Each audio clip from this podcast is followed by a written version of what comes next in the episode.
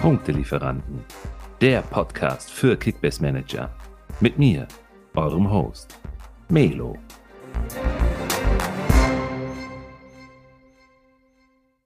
Welches Team wird wohl landen? Wer sind die MVPs und wer überrascht in dieser Saison? Und allen voran, falls ihr übrigens noch zocken wollt, wer kann euch für einen schmalen Taler eventuell noch weiterhelfen? All das erfahrt ihr in der heutigen Episode, denn gemeinsam mit Simon, dem Gründer der Kickbase Fanpage, stellen wir euch unsere Season Prediction für die kommende Saison 21-22 vor.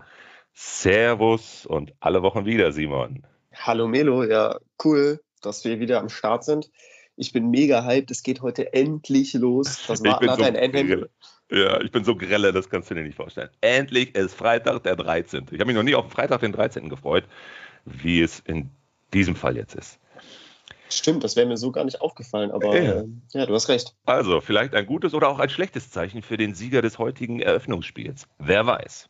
Wir werden es sehen am Ende der Saison. Ja, wir werden auch gut was sehen am Ende der Saison und zwar, ob wir richtig gelegen haben mit unserer heutigen Season Prediction. Das heißt, wir gehen jetzt heute mal alle 18 Teams von der Reihenfolge her mit den Absteigern angefangen bis hoch zu den Meisterkandidaten durch.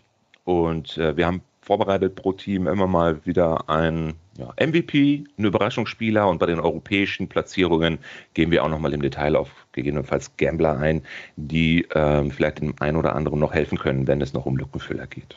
Genau, ich denke mal, das ist eine, ganz gute Sache auch für alle Mitmanager, dass man da sich einfach so einen ähm, umfangreichen ähm, Blick machen kann ähm, wie es denn wohl kommen wird in der, in der neuen Saison. Und äh, ja, wie du schon gesagt hast, wenn wir dann, dann noch so ein, zwei Spieler pro Team nennen, die man dann so im Hinterkopf behalten kann und äh, ja, falls das Geld mal knapp ist, dass man sich dann auch einen günstigen Lückenfüller an Land ziehen kann und dann relativ sicher sein kann, dass er spielt, ist das, glaube ich, eine ganz gute Folge, die deutlichen Mehrwert bietet, denke ich.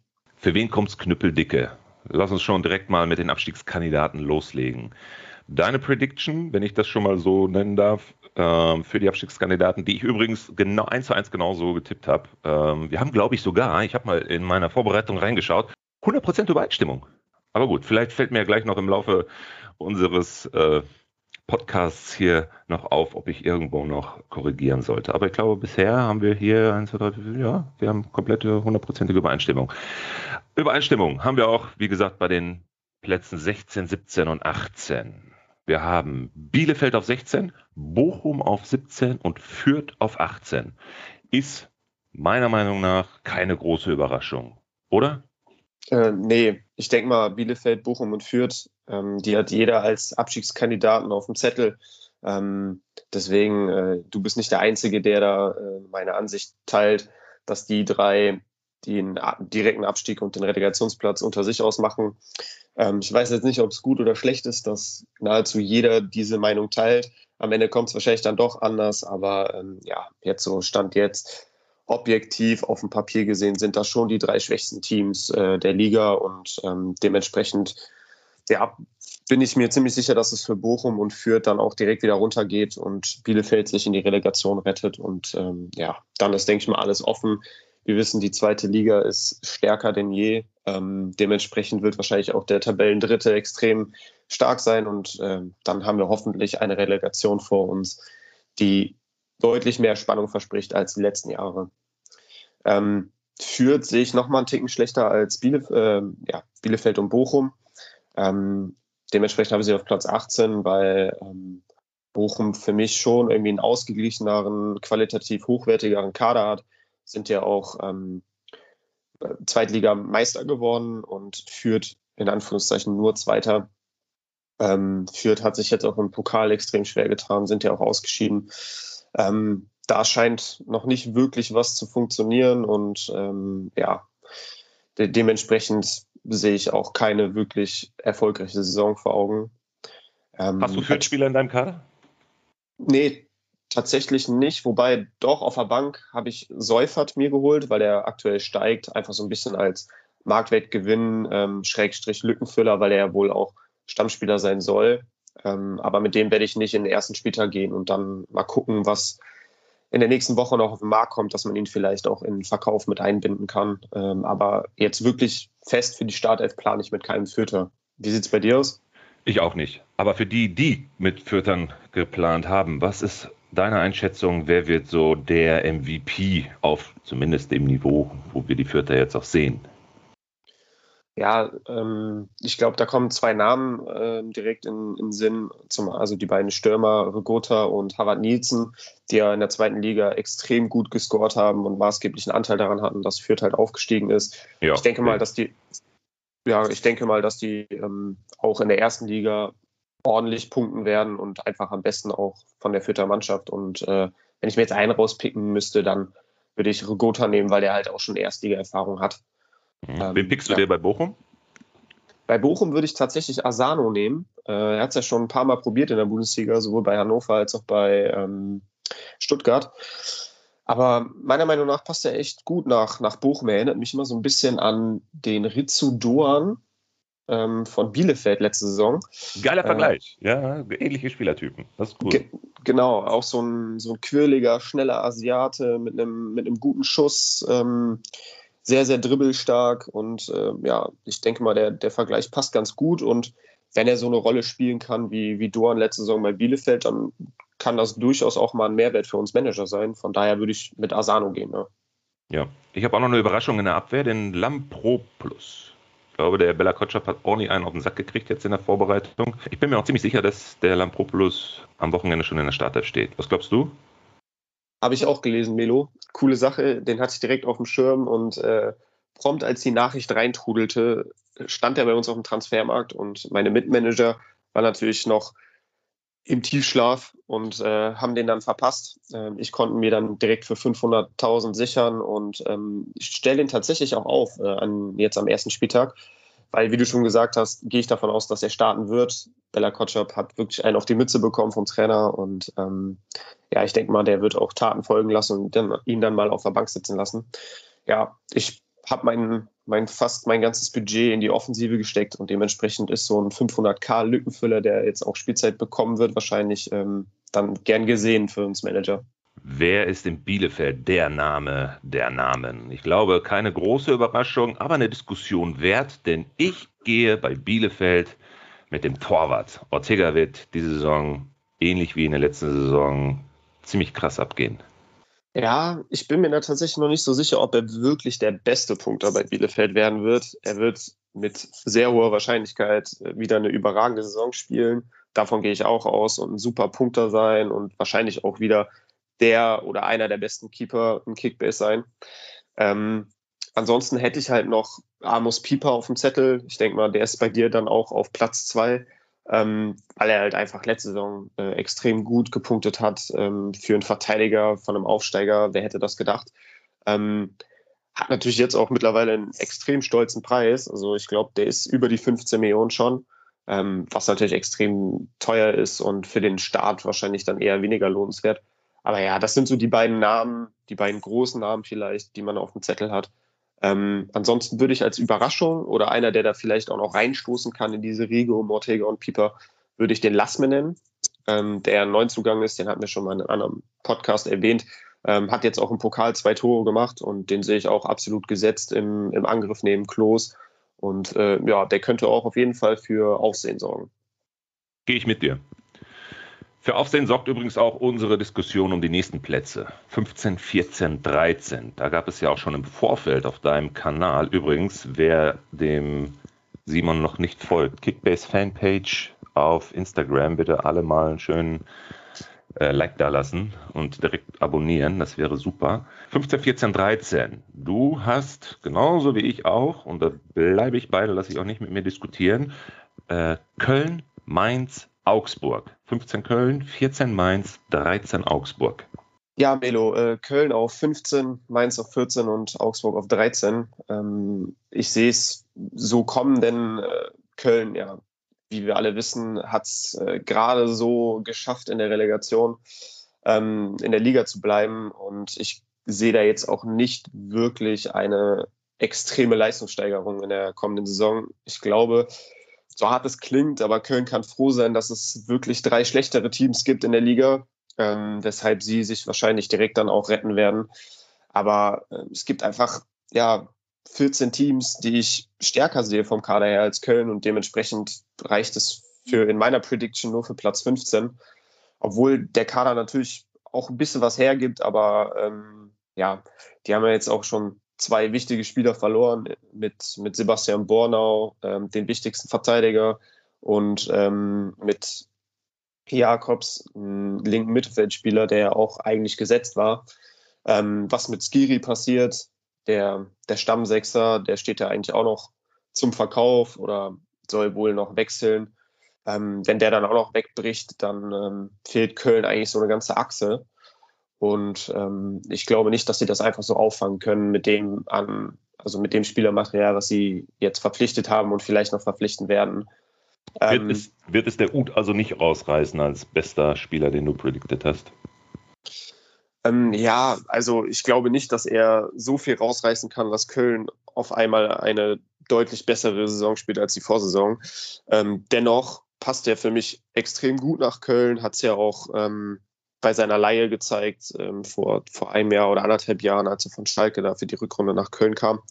Ähm, dass er da super funktionieren kann. Und er hat ja wirklich eine überragende Rückrunde gespielt mit vielen Toren, vielen Vorlagen, hat sich sofort äh, in dieses Mannschaftsgefüge ähm, eingelebt und äh, überzeugt wirklich. Und äh, es war ja auch sein größter Wunsch, jetzt im Sommer wieder zurück nach Köln zu wechseln. Ähm, ja, der wird da eine tragende Rolle einnehmen, aber ähm, ja, ist ein Mannschaftssport, da gehören immer noch zehn andere Feldspieler zu. Und ähm, ja, da fehlt mir so ein bisschen die Überzeugung, dass die auf einem Niveau und auf einem Level mit, mit einem Ut mithalten können. Die größte Diskussion gab es tatsächlich jetzt bei Mainz auf Platz 14. Da sind ein Großteil deiner Fans sicher, dass Mainz eigentlich deutlich weiter oben stehen sollte. Sind die alle hyped noch aus der Rückrunde der letzten Saison oder bist du ganz, ganz sicher, dass das die Platzierung sein wird auf Basis ihrer aktuellen Vorbereitung oder der Leistung, die sie abliefern werden diese Saison? Melo, ich glaube tatsächlich, dass da extrem viel Hype dabei ist. Ähm, ich meine, wer will's, wer will's einem verübeln, wenn man sagt, dass Mainz eine, eine gute Saison spielen wird, wenn man sich daran erinnert, was die letzte Rückrunde abgerissen haben. Ich glaube, die waren äh, in der Rückrundentabelle Fünfter. Ähm, wer hätte das gedacht? Auch speziell nach der, nach der Vorrunde, die die gespielt haben, mit nur sieben Punkten, standen die eigentlich schon mit einem Bein in der zweiten Liga. Und ich als Bremen-Fan habe auch schon gesagt, ja gut, die Absteiger mit Schalke und Mainz stehen ja schon fest, Platz 16 ist uns sicher. Ja, Pustekuchen. Ähm, aber das ist ein anderes Thema. Äh, nee, wie gesagt, ich glaube, da ist viel Hype dabei. Ähm, aber ich bin eher so einer, der realistisch an die Sache herangeht und sich nicht so unbedingt von einem Hype blenden lässt. Ähm, dementsprechend habe ich den Kader so bewertet, wie er jetzt zusammengestellt ist, den verglichen mit der Konkurrenz in der Liga und ähm, für mich kam dann Platz 14 bei rum. Ähm, da gibt es natürlich immer eine Positionsspanne von zwei, drei Positionen nach oben oder unten. Ähm, wobei ich das nach unten für eher unrealistisch halte. Aber ähm, natürlich ist auch ein Platz 11, ein Platz 12, ein Platz 13 vielleicht doch mit ganz viel Glück, wenn man wirklich an die Rückrunde anknüpfen kann, vielleicht auch ein einstelliger Tab Tabellenplatz drin. Ähm, aber ich glaube, dass sie sich so im gesicherten Mittelfeld einpendeln werden. Ja, die graue Maus im gesicherten Mittelfeld ist ähm, immer meine Einschätzung. Die graue Maus ist äh, der FCA. Ja, sehe ich absolut genauso. Ähm, Augsburg ist, ist eine Mannschaft, die man wirklich fast immer auch mit zu den äh, heißesten Abstiegskandidaten zählt. Und am Ende kommt es doch anders und die halten sich jetzt seit über zehn, zehn Jahren in der ersten Liga und das meistens auch völlig souverän. So auch ja letzte Saison haben sie es dann, wenn auch knapp, aber dann auch hochverdient äh, hinten raus gepackt, in der Liga zu bleiben. Ähm, hatten viele, viele Höhen und Tiefen dabei, aber was ja auch einfach dazugehört in einer Saison. Ähm, ja, ich finde, die haben sich extrem stark verstärkt ähm, mit, mit Niklas Dorsch und mit Arne Meyer. Ähm, das Duo der UN20 Europameisterschaft äh, sich ins Team geholt, die sich einfach schon von den internationalen Turnieren in der U-Nationalmannschaft kennen, die keine Eingewöhnung brauchen, um sich einzuspielen. Ähm, dementsprechend finde ich, ist das ein extrem starkes Mittelfeld-Duo, was auch durchaus überraschen kann in der kommenden Saison. Ähm, für mich wirkt das alles ganz stimmig. Ähm, keine wirklichen Abgänge. Udo Kai stand ja mal im Raum, dass er vielleicht wechseln könnte. Ist immer noch da. Chovelo, der Kapitän, daneben ist auch noch da. Also das Team wirkt, wirkt ausgeglichen, wirkt eingespielt und ähm, dementsprechend ist, ist für mich ein gesicherter Mittelfeldplatz nur, nur realistisch. Es sei denn, es sei denn, Der Lord himself wird schon von Beginn an in der Startelf stehen, alle 34 Spiele durchspielen, pro Spiel fünf Kopfballtore schießen und die Augsburger zur Meisterschaft bringen. Lord Gumni, was sagst du? Framberger oder Gumni? Einfach nur mal so kurz am Rande. Ja, ich, ich glaube, ich darf hier nichts Falsches sagen, ne? aber ich gehe mit Framberger. Ich gehe tatsächlich mit Framberger. Ähm, ist ja auch im Pokal gestartet ähm, und hat es ganz gut gemacht. Ähm, von daher sehe ich ihn jetzt auch zum Ligastart äh, vor Gummi. So leid es mir tut. Ich weiß, dass Gummi einer der, der beliebtesten Spieler des Kickbase-Universums ist, aber ich muss mich da jetzt leider gegenstellen. Ähm, nee, also ich glaube, zum Saisonstart ähm, wird Framberger starten. Ähm, wie sich das dann im Laufe der Saison entwickelt, das kann man natürlich nicht absehen, aber ähm, ja, Gummi wird zu seinen Einsätzen kommen. Aber wie gesagt, auf rechts Framberger und links Iago. Okay. Die nächsten Plätze, die gehen wir mal kurz und knapp nach und nach durch. Äh, viele von den äh, Spielern aus diesen Mannschaften hatten wir ja schon in den vorherigen Podcasts schon im Detail analysiert. Ich nenne jetzt mal bis zu den europäischen Plätzen die Mannschaften, so von der Reihenfolge her 12 bis 8. Und äh, du gibst dann mal ganz kurz deine Einschätzung zu deinen MVPs, die du meinst, äh, in der kommenden Saison, die dort in den Mannschaften einschlagen werden. Ähm, auf Platz 12 haben wir Stuttgart. Wen hast du da als MVP? Ja, entweder Kalajdzic oder ähm, Endo. Ja, keine große, keine große Überraschung. Ne? Ja. Platz 11, Union Berlin. Ja, mit Union wusste ich nicht wirklich, was ich mit denen anfangen soll, ähm, weil wir einfach kein Gespür dafür haben, wie die Saison äh, wie im Übrigen, Wie im Übrigen jeder Herr Taner. ja, so ungefähr genau. Berlin, Berlin ist ein einziges Rätsel. Egal welchen Verein man nimmt, man weiß nicht, wie, wie es kommen wird. Am Ende kommt doch alles anders, als man vorhergesagt hat. Und ja, also Wundertüte Berlin. So können wir es, glaube ich, festhalten. Nee, so und so natürlich auch bei, bei Union. Jetzt mit der Dreifachbelastung, wer hätte das gedacht, dass das mal passieren wird?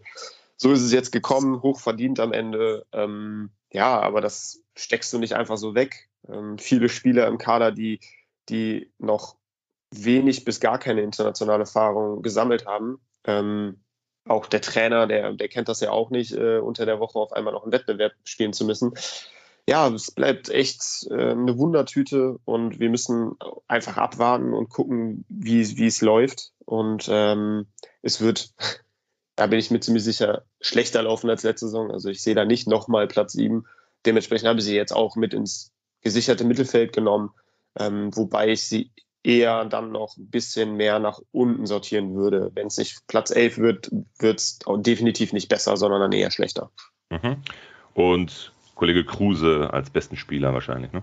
Ja, absolut. Kruse mhm. ist einfach einer der besten Bundesligaspieler, da brauchen wir nicht zu diskutieren. Ähm, ja, der macht immer seine Tore, der bringt immer seine Punkte. Ähm, ja, mausert sich da wirklich von, von Punkt zu Punkt und dementsprechend, das wird er auch in, in der neuen Saison machen. Vor Union hast du den SC Freiburg, die sympathischste Mannschaft der Bundesliga. Liegt aber wahrscheinlich nur am Trainer und vor allen Dingen auch am besten Spieler, meinem Landsmann Grifo. Ja, sehe ich auch so. Freiburg, ich glaube, keiner kann irgendwas gegen den SC Freiburg haben. Wirklich eine so sympathische Mannschaft, ein so sympathisches Umfeld, ein so sympathischer Verein. Ähm, ja, ich, ich, ich, bin echt fasziniert äh, von der Arbeit, die die da leisten, Jahr für Jahr das ist ja wirklich ähm, mit dem kleinen Budget, mit den Voraussetzungen, die dieser Verein hat, ähm, immer so stabil in der ersten Bundesliga zu bleiben und sich da wirklich jetzt auch über Jahre zu etablieren. Ähm, das ist wirklich eine überragende Leistung, wo, wovor ich echt den Hut nur ziehen kann.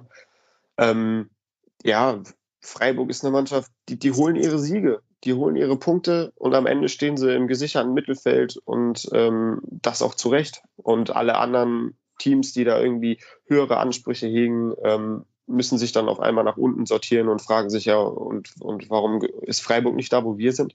Ja, Freiburg ist einfach unaufgeregt, die machen eine super Arbeit, haben einen mega ausgeglichenen Kader mit, mit erfahrenen und talentierten Spielern. Die Transfers sitzen seit Jahren immer. Ähm, schlagen alle sofort ein, jeder bringt seine Leistung, jeder ordnet sich unter, jeder ähm, stellt sich in den Dienst der Mannschaft und äh, von daher sehe ich sie absolut gesichert im Mittelfeld der Liga, Platz 10 und eine sorgenfreie Saison. wenn wir doch auch genauso positiv über jetzt die nächsten zwei Mannschaften sprechen könnten, was die Platzierung zumindest angeht. Denn wir werden einstellig, Platz 9 und Platz 8, aber leider nicht europäisch, Frankfurt und Hertha. Ja, Hertha, Hertha, Hertha. Ich habe ja eben gesagt bei Mainz, dass ich mich nicht vom Hype-Train äh, äh, lenken lasse. Aber bei Hertha war schon ein bisschen Hype auch in meinem Hinterkopf, muss, muss ich ehrlicherweise zugeben. Ja, schon letztes Jahr haben wir ja gesagt, ja, mit den Windhorst-Millionen und jetzt Big City Club und es geht nach oben und das internationale Geschäft wird auf jeden Fall erreicht. Und am Ende hingen sie bis zum ja, fast letzten Spieltag im, im Abschiedskampf mit drin. Ich weiß es nicht. Hertha auf Platz 8. Hertha kann aber auch Platz 14 sein. Ich, ich habe sie jetzt auf 8 genommen, ähm, weil ich glaube, dass sie eine stabilere Saison spielen werden als die letzte. Und ähm, ja, wenn alle wirklich fit sind ähm, und, und ihre Leistung zeigen, haben sie, haben sie einen guten Kader. Das braucht man nicht wegzudiskutieren. Und ähm, ja, vom Kader her sollte es definitiv für einen einstelligen Platz reichen. Und äh, ja, dementsprechend habe ich sie jetzt auch auf Platz 8 genommen. Ähm, als besten Spieler, sofern er bleiben sollte, sehe ich natürlich Kunja. Ähm, ansonsten würde ich da vielleicht noch Serda mit reinnehmen. Ähm, und als Überraschung oder als Gambler würde ich schon Selke nehmen, wobei ich den auch schon häufiger mal thematisiert habe. Aber ja, er ist gesetzt. Er hat, glaube ich, in sieben Vorbereitungsspielen neun Tore gemacht, hat er auch jetzt vergangenes Wochenende im Pokal den entscheidenden Siegtreffer geschossen. Dementsprechend, ich glaube, dass er eine gute Saison spielen kann. Und ich habe ihn selber auch im Team und hoffe natürlich, dass er jetzt gleich am Sonntag damit, damit anfängt. Ich drücke dir die Daumen.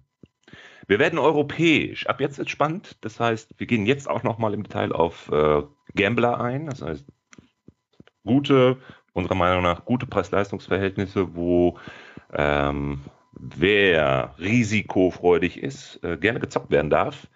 Äh, wir beginnen mit Platz 7. Conference League. Äh, hast du, und ich habe da nichts gegen, die Hoffenheimer auf dem Zettel. Ja, Conference League. Ist halt die Frage, ob, ob man als Hoffenheim da so, so große Lust drauf hat, in der Conference League zu spielen.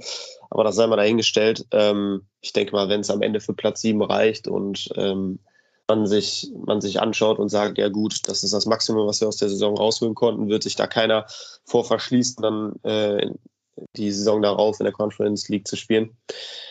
Nichtsdestotrotz, ja, Hoffenheim ist, glaube ich, mit, mit Gladbach eins der, der heißesten Kickbase-Teams für die, für die neue Saison. Ähm, beide haben enorm viel Qualität im Kader und beide Teams spielen nicht international. Dementsprechend kann man, kann man sich voll und ganz auf die Liga konzentrieren und ähm, das macht es für uns Manager natürlich auch leichter, wenn wir wissen, okay, es muss nicht rotiert werden. Wenn sich eine Mannschaft gefunden hat, dann sollte die eigentlich auch Woche für Woche genauso spielen. Ja, Hoffenheim habe ich jetzt auf sieben gesetzt, ähm, weil ich halt einfach glaube, dass, dass ein Kramaric, wenn er die ganze Saison fit bleiben wird, ähm, wird er der beste Spieler des Teams sein. Ich glaube, da sind wir uns alle einig. Ähm, Definitiv. Ja, ne, siehst du auch so. Also Kramaric ist, ist ja einer der besten zehn Kickbase-Spieler überhaupt. Als Gambler würde ich dann schon so ein, so ein Grillage, der spielt natürlich auch gut, der kann auch auf vielen Positionen spielen. Ähm, jetzt hat sich der Brün Larsen in der Vorbereitung ein bisschen ins Rampenlicht gespielt. Der könnte vielleicht auch mal durchstarten. Ich meine, Hoffenheim hat ja letzten Sommer auch sieben, acht Millionen für ihn ausgegeben. Ähm, das muss sich ja auch irgendwann mal rentieren. Ähm, ansonsten so ein, so ein Rütter wird mehr Spielzeit bekommen. Vielleicht auch so ein Angelos Stiller, den man ja von, von Bayern 2 geholt hat, wird vielleicht auch ein paar Minuten sammeln können.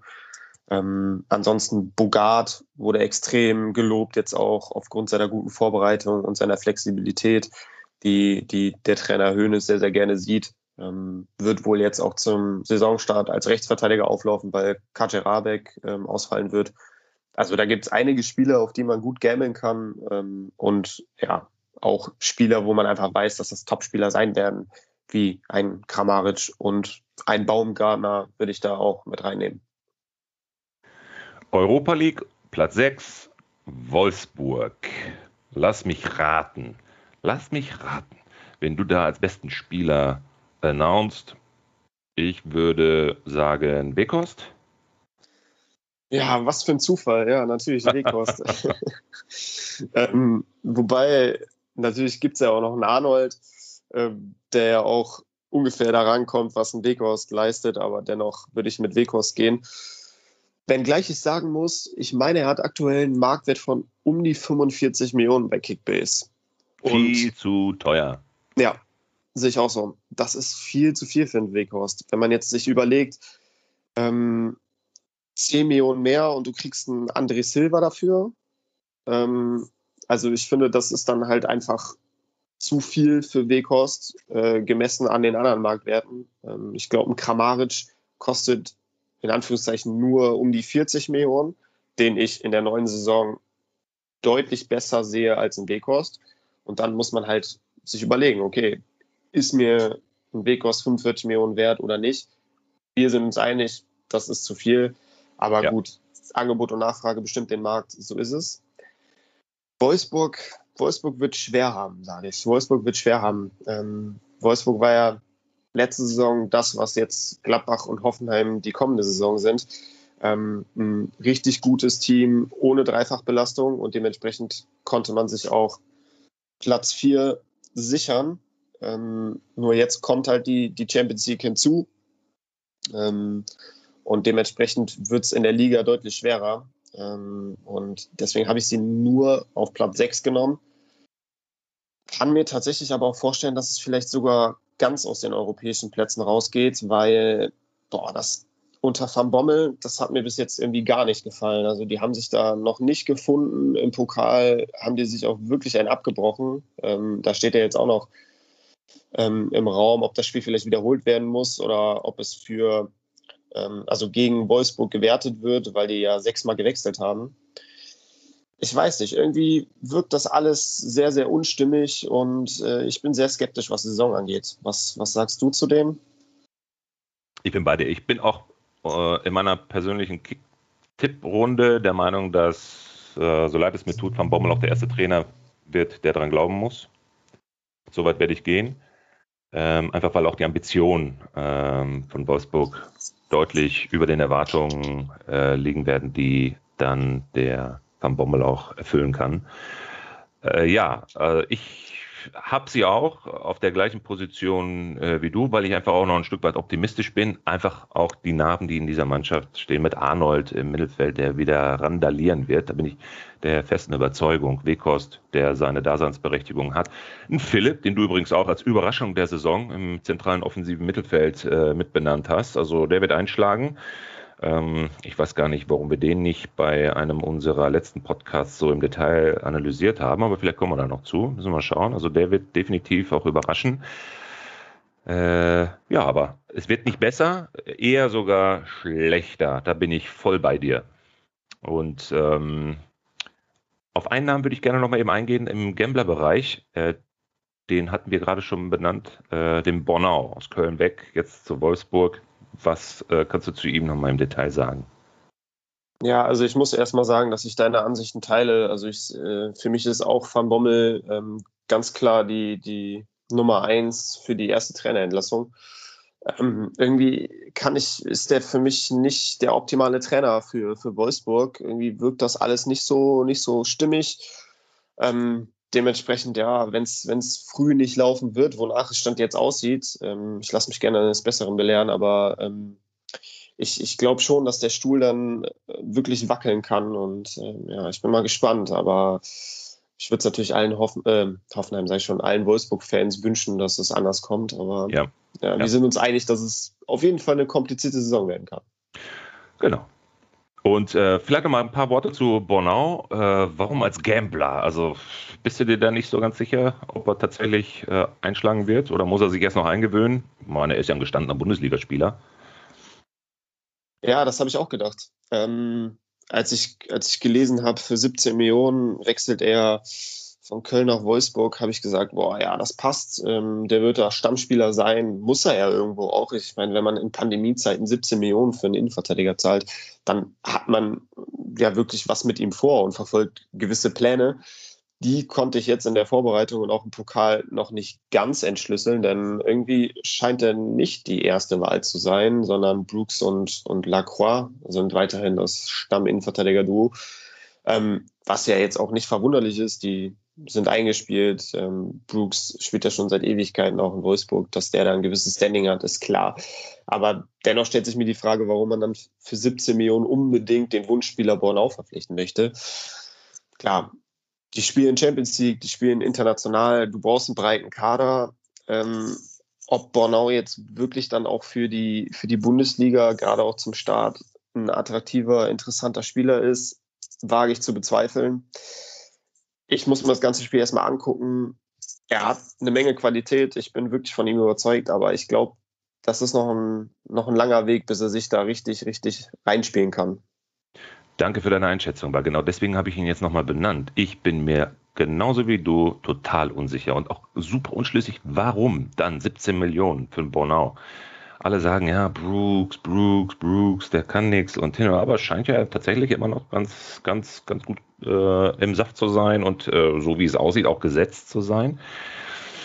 Äh, beobachten wir mal die nächsten drei, vier Spieltage, wie sich das entwickeln wird. Also auf jeden Fall Diskussionsstoff. Gute Überleitung übrigens. Diskussionsstoff ganz knapp an der Champions League vorbei. Auf Platz 5 Bayern 04 Leverkusen. Ja, also ich glaube, Champions League ist aufgrund der Konkurrenzsituation in der neuen Saison nicht wirklich realistisch. Ähm, dementsprechend habe ich sie einfach in die Europa League gepackt, auf Platz 5. Ähm, da sollten sie sich eigentlich auch easy einpendeln, meiner Meinung nach. Ich glaube, der Schlüssel zum Erfolg wird echt ähm, die, die, das Stürmerthema sein. Ich glaube, dass Leverkusen echt wieder einen Stürmer braucht, der 15 plus Tore schießt ähm, und, und somit das Team einfach auch nach oben führt, sage ich mal. So ein, so ein Star-Player, der wirklich dann seine Leistung Woche für Woche bringt. Ähm, was ja in der letzten Saison ähm, gefehlt hat, dieser eine Spieler, der wirklich überragt hat. Das wurde mehr so aufgeteilt ähm, auf mehrere Schultern. Ähm, aber es gab halt nicht den einen Spieler. Und ich glaube, dass jetzt in der neuen Saison dieser eine Spieler Patrick Schick sein kann. Ähm, ich, wir haben den ja auch schon mehrfach thematisiert, auch bei unseren Durchstartern im, im letzten Pod. Ähm, hast du ja auch gesagt, dass du ihm durchaus 20 plus Tore zutraust. Da bin ich mir noch nicht so ganz sicher, aber ich denke mal, so zwischen 15 und 20 wird er definitiv schaffen. Und ich glaube, dass das wirklich der Schlüssel dann auch zum, zum Erfolg ist für Leverkusen. Bailey wurde ja auch verkauft. Bislang ist da jetzt kein Ersatz verpflichtet worden. Bellarabi, der es eigentlich übernehmen sollte vorerst, hat sich jetzt im Pokalspiel auch direkt verletzt und wird jetzt ein paar Wochen ausfallen. Das heißt, es gibt schon noch ein paar Baustellen in der Mannschaft. Ähm, aber ich glaube, wenn sich das alles eingrooven sollte, auch ein Würz, haben wir auch prognostiziert, dass der auch nochmal ähm, stärker punkten wird in der neuen Saison. Ich glaube, dann kann das wirklich was werden und ich will sie jetzt auch nicht komplett aus der Champions League rausnehmen, ganz im Gegenteil. Ich glaube, die werden bis zum Schluss auch um die Champions League Plätze mitspielen. Aber ich glaube, am Ende wird es halt einfach nicht für Platz 4 oder besser reichen. Ja, ein Schlüssel wird nicht nur die Position des Stürmers sein, sondern, wie ich es auch bei den Durchstartern schon, als wir Wirtz und Schick thematisiert haben, der neue Trainer und seine Spielweise der Suane sein. Der spielt mit seiner Spielweise den beiden auf jeden Fall in die Karten, deswegen auch bei beiden eine Leistungssteigerung und ich gehe da voll mit dir. Der Schick wird der beste Spieler sein und die zukünftige Spielweise Leverkusens wird dann dafür sorgen, dass auch da automatisch die Tore bei einem Schick bei einem Diaby, der übrigens auch nicht hinten rüber kippen darf, der wird definitiv dieses Jahr auch nochmal eine Schippe drauflegen, äh, profitiert dann auch definitiv von dem Weggang von, von Bailey. Ja, die kloppen sich um, um einen Champions League Platz, ähm, wird aber eng. Bin ich bei dir, ja. Für wen es noch eng wird, vielleicht tatsächlich auch mit Leverkusen zusammen, Kopf an Kopf, sind die Gladbacher auf Platz 4 ich sehe Gladbach einfach im Vorteil gegenüber Leverkusen dadurch, dass sie halt einfach keine Dreifachbelastung haben. Ähm, der Kader ist nahezu gleich geblieben im Vergleich zur Vorsaison. Ähm, dementsprechend ist man eingespielt. Die Qualität ist weiterhin extrem hoch im Kader. Ja, sie haben halt einfach nur die Bundesliga als Tagesgeschäft und ab und zu dann mal den DFB-Pokal, aber das ähm, ist ja jetzt auch kein, kein Beinbruch, da mal unter der Woche alle paar Monate ein Spiel zu absolvieren. Dementsprechend wird die Mannschaft sich, sich äh, aneinander gewöhnen, einspielen. perfekt harmonieren. Woche für Woche werden wahrscheinlich die gleichen Spieler spielen. Ähm, die Breite des Kaders ist super. Also du kannst auch immer von der Bank nachlegen. Ähm, deswegen glaube ich schon, dass sie Platz 4 erreichen werden, auch weil ich extrem überzeugt von Adi Hütter bin. Ähm, ist in meinen Augen ein mega guter Trainer, der sehr, sehr attraktiven Fußball spielt, der auch immer offensiv denkt, was, glaube ich, zu der Philosophie von Gladbach auch gut passt und auch zu dem Spielermaterial. Ähm, hat es ja in Frankfurt schon gezeigt, was er, was er drauf hat. Und ich glaube, wenn er das so auch in Gladbach umsetzen kann, dann ähm, ja, ist die Champions League auf jeden Fall drin. Wenngleich das Ziel wahrscheinlich ist, sich für das internationale Geschäft zu qualifizieren. Aber ja, für mich reicht es für die Champions League. Alle Gladbach-Fans freuen sich. ja, zu Recht. Du hast als besten Spieler Marcus Thuram, den wir ja, oder ich ja bei der Überraschungsepisode ähm, letzte Woche ähm, ja schon näher im Detail analysiert habe. Gehst du da tatsächlich mit mir? Wird das der beste Spieler Gladbachs? Ja, also da waren wir uns ja auch letzte Woche schon einig, dass das ähm, auch einer der Durchstarter, Durchstarter werden wird. Der ist absolut gesetzt bei Gladbach. Die Qualitäten sind bekannt. Ich glaube, er ist heiß und hat auch ein bisschen was gut zu machen ähm, aus der Vorsaison, weil da hat er jetzt nicht restlos überzeugen können. Ich glaube, dass allgemein ähm, die, die Gladbacher Mannschaft auch echt Schaum vor dem Mund haben wird und wirklich Bock hat auf die neue Saison. Ja, die wollen es nicht nur sich selber, sondern auch dem Rest der Liga zeigen. Und ja, Marcus Thuram würde ich auf jeden Fall als MVP des Teams mit reinnehmen. Ähm, ansonsten gibt es natürlich noch Spieler ähm, wie Player, wie Hofmann, ähm, auch ein Neuhaus oder ein Ginter, die punkten auch immer extrem stark. Also da gibt es wirklich viele Spieler, die sehr, sehr interessant sind für uns Kickbase-Manager. Da würde ich tatsächlich auch nochmal einen Auf, Aufruf starten, dass, dass man wirklich, sobald Gladbacher Stammspieler auf dem Markt sein sollten, wirklich zuschlagen sollte, weil man halt einfach die Sicherheit hat, dass sie spielen, dass sie punkten werden. Ja. Und ja, ja. die Geh haben voll mit dir. Viele haben halt relativ humane Preise auch, muss man sagen. Es geht, mhm. geht, schon, geht schon klar. Ja, ich nenne die Gladbacher Stammspieler immer Kontinuitätsmaschinen. So ein Ginter, guck dir den mal an, was der für Statistiken aus der letzten Saison hat. Hatte der überhaupt mal einen Ausfall? Ich glaube, das ist der einzige in der Mannschaft, ne? der durchgespielt hat. Meine ich auch. Ja. Übrigens ein schöner Begriff, finde ich, sollten wir etablieren. Finde ich, finde ich äh, voll zutreffend. Ja, ist wirklich so. Ne? Äh, wer mir übrigens äh, besonders in der Vorbereitung gefallen hat, äh, wer jetzt natürlich auch durch den Ausfall von äh, Hofmann profitieren wird, ist der Hermann. Den hast du als Gambler mit aufgeführt. Äh, hat einen, einen Knallerpreis aktuell, wird auf jeden Fall starten, oder? Ja, definitiv. Also wir können ja heute Abend ähm, den Luxus genießen, dass wir ab 1930 offiziellen Aufstellungen sehen können. Aber ich glaube auch darüber hinaus. Der hat, der hat ein Stein im Brett, äh, wurde wirklich in den Himmel gelobt von Hütter, ähm, dass er eine mega gute Vorbereitung gespielt hat und äh, wirklich seine Chance genutzt hat. Und ähm, ich glaube nicht, dass es eine Eintagsfliege sein wird. Ich glaube, dass wir mit Hermann ähm, rechnen können und dass er auch ähm, mehr im Rampenlicht stehen wird, als wir vielleicht vor ein paar Wochen äh, vermutet hätten. Passt übrigens, gutes Stichwort. Rampenlicht. Kommen wir zu den ersten drei Podestplätzen. Jetzt wird es interessant. Wird's Dortmund? Wird es Leipzig? Oder macht es doch wieder im, ich glaube, dann zehnten Jahr in Folge der glorreiche FC Bayern München? Wir fangen an mit Platz drei. Hm, keine große Überraschung. Borussia. Dortmund. Dortmund. Dass dir das so leicht über die Lippen geht als Schalke-Fan, Melo. Jetzt ist es raus. ja, also ich muss dir eins sagen, du bist auf jeden Fall der Meister der Überleitung. Danke, danke, danke. Ähm, Borussia Dortmund, ja. Ich glaube, das hat sich so ein bisschen ausgeträumt, dass man äh, unbedingt Meister werden möchte. Ja, wobei, doch, man möchte immer noch unbedingt Meister werden, aber ich glaube, dass man das nicht mehr so offensiv äh, kommunizieren wird, wie, wie man es die letzten Jahre getan hat. Ich glaube, da hat man angefangen, ein bisschen kleinere Brötchen zu, zu backen, weil man einfach auch weiß, dass, dass die Bayern nahezu unschlagbar sind. Ähm, müssen wir uns nichts vormachen. Ja, ich habe sie jetzt auf Platz drei genommen, weil ich dann irgendwie schon unterm Strich denke, dass Leipzig ein Ticken besser sein wird. Aber das wird auch da wieder Kopf an Kopf rennen. Da kann alles passieren. Da, da werden nur wenige Punkte den Unterschied ausmachen, meiner Meinung nach. Ähm, ja, ich habe jetzt quasi, wenn man streng nehmen möchte, gewürfelt, wer Zweiter und wer Dritter wird, aber es ist, glaube ich, gehüpft wie gesprungen.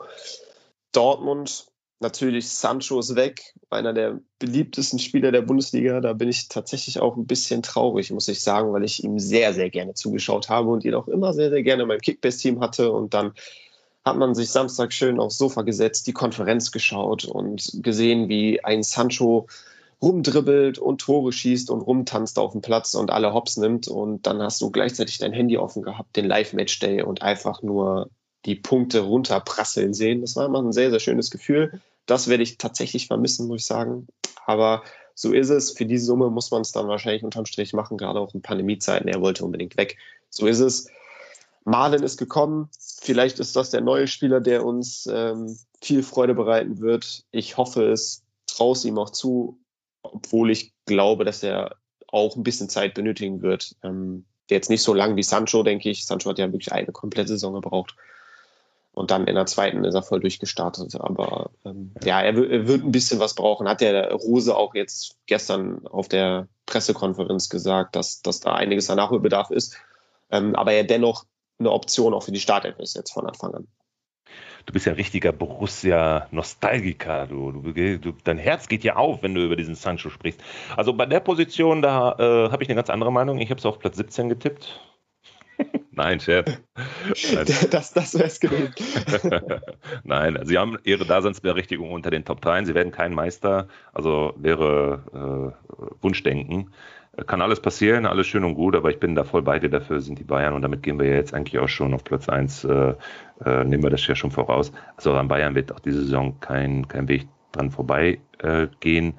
ich sage aber, der Torschützenkönig wird bei den Dortmundern dabei sein. Der Haaland als bester Spieler, klar, äh, wird diese Saison definitiv Torschützenkönig. Ja, also die ist ein Weltklasse-Stürmer, der natürlich das Zeug dazu hat, Torschützenkönig zu werden. Ähm, alles steht und fällt natürlich mit Lewandowski. Wenn der meint, wieder eine Stippe drauf zu, drauf zu packen, dann wird er es wieder. Aber klar, also ich würde jetzt nicht sagen, ähm, dass, dass Haaland keine Chance hat oder würde die Menschen für verrückt erklären, die Haaland als Torschützenkönig sehen. Äh, hast du denn da auch eine gewisse Zahl im Kopf? Also was meinst du, wie viele Tore wird er machen? 30 äh, plus. Bin der festen Überzeugung, es wird sich nicht viel tun zwischen den beiden. Äh, Lewandowski wird äh, definitiv keine 40 Tore schießen. Er wird annähernd an die, an die knappen über 30 kommen, so 32 bis 34 vielleicht maximal. Und dann wird es vielleicht tatsächlich ein Kopf-an-Kopf-Rennen, 35, 36 beim Haaland, 32 bis 34 beim Lewandowski, aber schlag mich tot. Kann auch vielleicht 30 und 32 sein, was auch immer. Sie werden aber beide über die 30 kommen.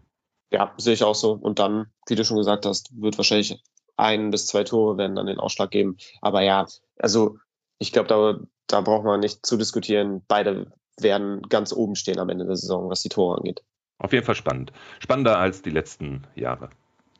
Tatsächlich ist mir gerade noch eingefallen, wenn wir über Borussia Dortmund reden. Es mhm. gibt einen Spieler, den ich wirklich nochmal hervorheben möchte. Und das hätte ich nicht gedacht vor ein paar Tagen, dass ich das tun werde. Aber es wird so kommen jetzt. Ähm, und zwar Moda Hut. Und ich wusste nie wirklich, was ich mit ihm anfangen soll. Aber er hat wirklich überzeugt und hat den Schwung aus der Rückrunde mitgenommen und hat jetzt auch unter dem neuen Trainer wirklich groß aufgespielt und scheint absolut gesetzt zu sein im Mittelfeld. Und absolut. Also ich verstehe auch gar nicht, warum du da so überrascht bist. Also ich habe da schon seit Wochen ähm, die feste Überzeugung, dass er der Lenker im Spiel oder im Spielaufbau der Borussen sein wird und sich da definitiv auch festgespielt hat. Also das, da bleibe ich auch bei. Das wird über die Hinrunde hinaus auch ein, eine wichtige Personalie sein. Ja, ja, ich habe halt so daran gedacht, ne, der ist jetzt schon seit einigen Jahren auch in Dortmund und hat es irgendwie nie ge geschafft, sich wirklich durchzusetzen. Und dass das jetzt auf einmal passiert sein soll, irgendwie, ja, ich weiß nicht. das ja, ist für mich noch so schwer, ja. Ja, dafür sind die anderen Namen in Dortmund einfach zu, zu hoch und zu hyped, als dass ein vermeintlich ja, kleiner Name wie Dahut, nicht despektierlich, ähm, da er sich jetzt so etabliert, wer hätte das gedacht? Klar, das, guck dir mal Guerrero vor zwei Jahren an, ne? Wo war der und wo ist er jetzt? Ja, also, ja daran wird es liegen, einfach ja? aufgrund der Konkurrenz und der Namen, die da noch äh, rumtanzen, ja. Genau. Ja. Wer wird denn überraschen bei Borussia Dortmund? Wer wird überraschen? Also neben Dahut. Dahut, genau, Dahut definitiv. Ähm, ansonsten vielleicht Nico Schulz, der mir jetzt so spontan einfallen wird. Ähm, natürlich spielt er jetzt erstmal, weil Guerrero ausfällt, aber ähm, auch Dortmund wird Champions League spielen nächste Saison. Das heißt, irgendwie muss er auch auf seine Einsätze kommen und das scheint mir so, als hätte, hätte das gar nicht so schlecht gemacht jetzt, auch im Pokal und in der Vorbereitung. Hat das gut bis, bis sehr gut gemacht und ja, vielleicht schafft er ja auch so ein bisschen ähm, wieder Hut den Durchbruch ähm, und schafft es, mehr auf mehr Einsätze zu kommen. Ähm, ich würde jetzt nicht unbedingt sagen, dass man ihn sich definitiv zulegen muss und auch immer aufstellen muss, aber ich glaube, dass man den so ein bisschen im Blick behalten kann und vielleicht ergibt sich auch im Laufe der Saison eine Situation, wo er dann vielleicht gebraucht wird und ja, also den würde ich schon da mit reinnehmen. Was ich brauchte, war auch ganz viel Mut, Simon. Ganz viel Mut, um tatsächlich auch mal äh, eine Aussage zu treffen, die nicht jeden freuen wird, zumindest wenn man Bayern-Fan ist. Aber ich habe letzte Woche mal in einem Freundeskreis eine These rausgehauen und habe gesagt, Leipzig wird Meister. Du hast jetzt auf Platz 2 getippt. Ich habe auch gerade gesagt, an Bayern kommt kein Weg dran vorbei. Aber was ich damit sagen möchte, ist, die Leipziger sind die, die am ehesten in dieser Saison einen FC Bayern ärgern könnten. Nee, also grundsätzlich teile ich deine Meinung, Melo. Aber ähm, die Frage ist immer, wie, defini wie definiert man Ärgern? Ähm, ist es schon so, dass man die Bayern ärgert, ähm, wenn man fünf, sechs Punkte an sie rankommt? Oder ähm, fängt das Ärgern erst an, wenn man zwei Punkte an sie rankommt?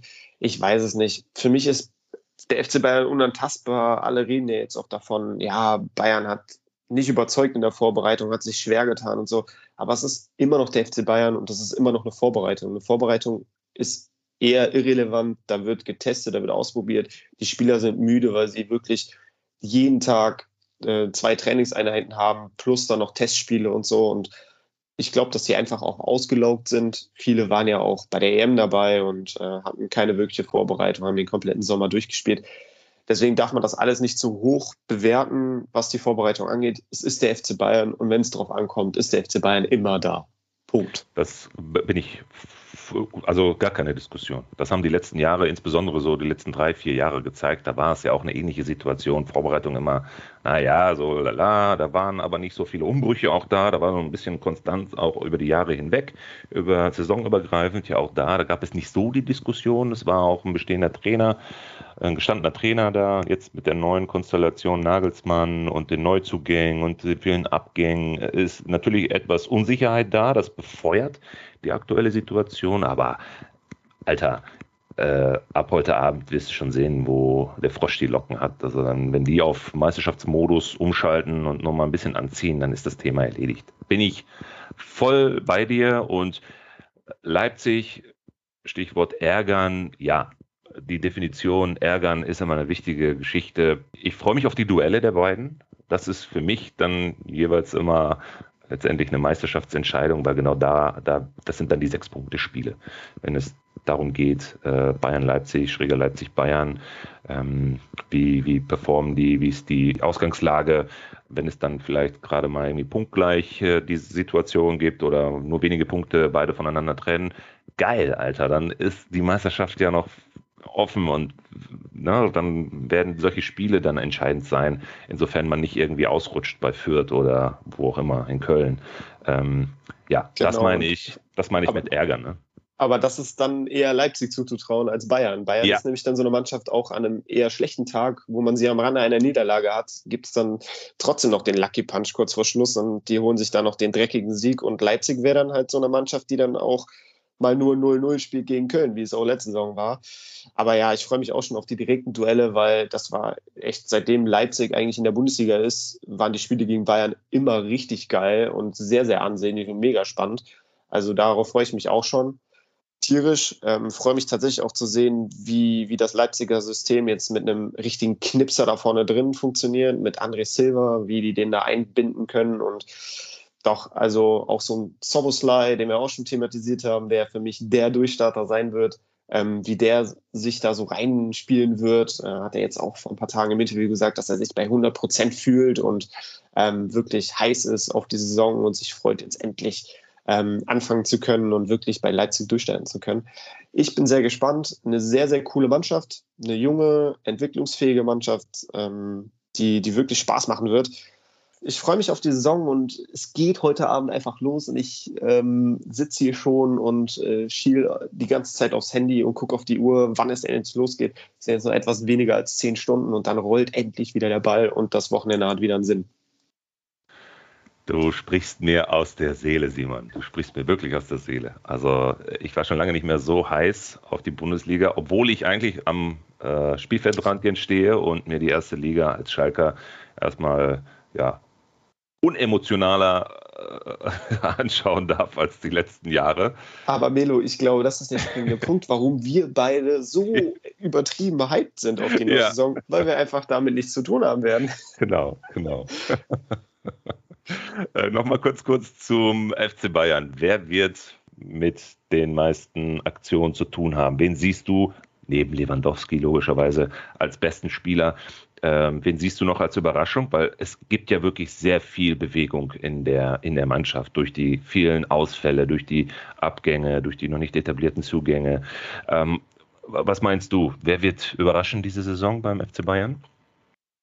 Also ich glaube, ähm, so als zweitbesten Spieler im Team würde ich Kimmich einem Müller vorziehen, weil ich irgendwie schon das Gefühl habe, dass Kimmich ein bisschen unantastbarer unter Nagelsmann ist als ein Müller. Also ja, ich glaube ja. schon, dass, dass der Müller auch mal rotieren wird und dass, dass Nagelsmann vor Müller auch keinen Halt macht, so wie es ja bei Flick ähm, der Fall war. Der, da hat, hat Müller immer gespielt, ähm, egal wie viele Minuten er in den Knochen hatte. Ähm, das wird, glaube ich, jetzt unter Nagelsmann anders sein. Deswegen würde ich als zweitbesten tatsächlich Kimmich nehmen.